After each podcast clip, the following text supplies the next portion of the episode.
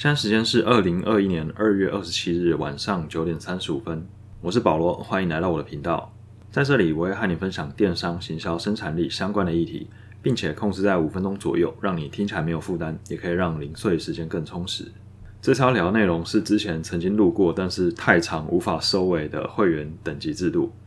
那次的内容，因为我想的架构是比较完整的，所以我大概只有讲了前面十到二十 percent 就已经花了十几分钟吧。那我觉得这样的长度呢，已经违反了我设立这个频道的原则。如果依照原本的这种结构下去讲，我觉得会有点像是补习班的讲义这样。虽然感觉好像很有结构，可是就觉得有点有点闷。这种感觉啊，就像我在看一些中国人写的书一样。所以，我希望这种感觉不要发生在我的听众身上。那会聊这个内容，主要也是因为今年我们公司拆成了两组，一组负责营收成长，一组负责用户体验。我是被分在营收成长这一组，那负责了会员等级制度，还有其他的一些机制。主要目标是要提升站内的转换率。两年前我刚进入公司的时候，其实就提案过整套游戏化设计，包含了会员等级制以及其他的机制。不过呢，当时因为公司的策略还有资源问题，并没有投入。我不知道是不是因为近年台湾的各大电商纷纷推出了会员等级制度，那也因此让公司正视了这个趋势。可以设计会员等级制度，当然是一件让我开心的事情，毕竟这是我原本就想要做的。但是呢，在一开始的时候，我们就产生了一些分歧，那就是我们到底要用积分制还是要用条件制？我来简单说明一下积分制和条件制的差别。积分制就有点像是你在玩游戏，你打怪物得到多少经验值，你完成任务得到多少经验值，等级随着经验值提升。那条件制的话呢，就是满足某个条件就会提升等级，例如消费一次等级一，消费两次等级二，然后消费三千元变成等级三这样。那目前呢，台湾大部分的电商基本上都是走后者，就是这种条件制的，包含了虾皮啊、博客来啊等等的。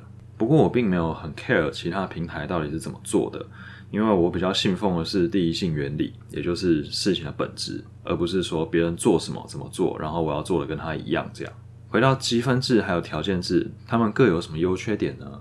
我认为积分制的优点在开发上就是扩充性还有弹性都是比较高的，然后在用户的体验上面也可以做一些比较丰富的变化。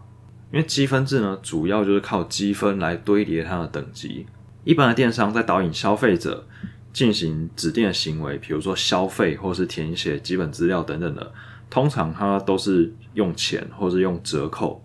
折扣其实就等于是钱啦，因为就是直接影响到它的毛利，影响到它的收入。虽然是简单粗暴，但是也很伤。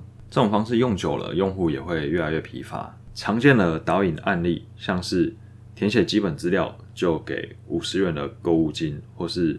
下载 App 就给一百元的折扣券，或是像天猫的话，它就是说，你如果在 App 里面下单，会比你在电脑 Web 下单还要便宜。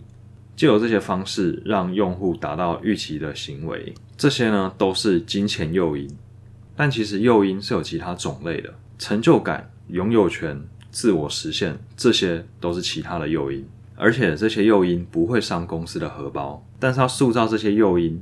有时候需要其他的系统来和等级制度互相搭配，这就会相对比较复杂一些。但好处就是它是可以一直无限扩充，而且，呃，你每办一个活动，你就可以针对这个活动想要导引的一些行为，想要达成的目标去做加权，让某些行为它可以得到更多的积分。借此让用户往预期的方向发展。条件式的话，就是简单明了，容易和用户沟通整个框架。比如说，总共就是五个等级，那用户就会很容易的理解。行销部门也可以很轻易的依照这些等级去做不同的用户运营。缺点就是，当这些条件如果写死之后，未来如果要更改就会比较麻烦。会员旧的等级如果要更动，就会需要一些配套措施，还有额外的用户沟通。依照过往的经验，公司也是经常在改会员的分级。刚才有讲到条件制的话，就是行销可以很容易的用透过会员的等级来进行一些运营。那积分制的话，可能无法从等级用消费来分群运营。但是呢，我这里讲了一个可能，是因为嗯，我认为等级这件事情是对外的，就是对 user 跟用户沟通。那用户可以自己在玩这个等级，但是我们内部不一定要用用户在玩的这个等级去看用户或者去做分群。我们仍然在内部还是可以用条件的方式来筛选用户，做用户分群，然后进行运营。我自己的想法是，这两种方式啊，它的目的本质是不一样的。积分制的这种设计方式是让会员有持续玩、持续消费的动机；那条件制的话，则是让行销方便运营。所以今天当我要设计一个产品的话，我当然是希望这个产品是自动化的，可以让消费者自己玩起来，然后往我们的目标方向前进，而不是设计一个系统，让我们自己还需要再去运营它，只是运营起来比较方便而已。这就有点像是你明明可以打造一个全自动的交易系统，但是你却只打造交易系统，然后再找人来帮忙操作这个系统。不过最后我们公司应该还是会做条件制的会员等级系统，因为 owner 不是我，所以我没办法决定。这两个选择没有绝对的好跟坏，只是信奉的不太一样。积分制信奉的是设计者可以让用户在整个等级系统里面玩得很开心。而条件制则是信奉运营者可以针对不同等级、不同的分群进行良好的运营。我并没有非常的坚持或是纠结在一定要做积分制，因为如果要做积分制的话，我可能要花好几倍的时间去设计整个等级的路径。既然 owner 都选择了一条我比较轻松的路，那我当然恭敬不如从命啊。如果是你，你会做什么选择呢？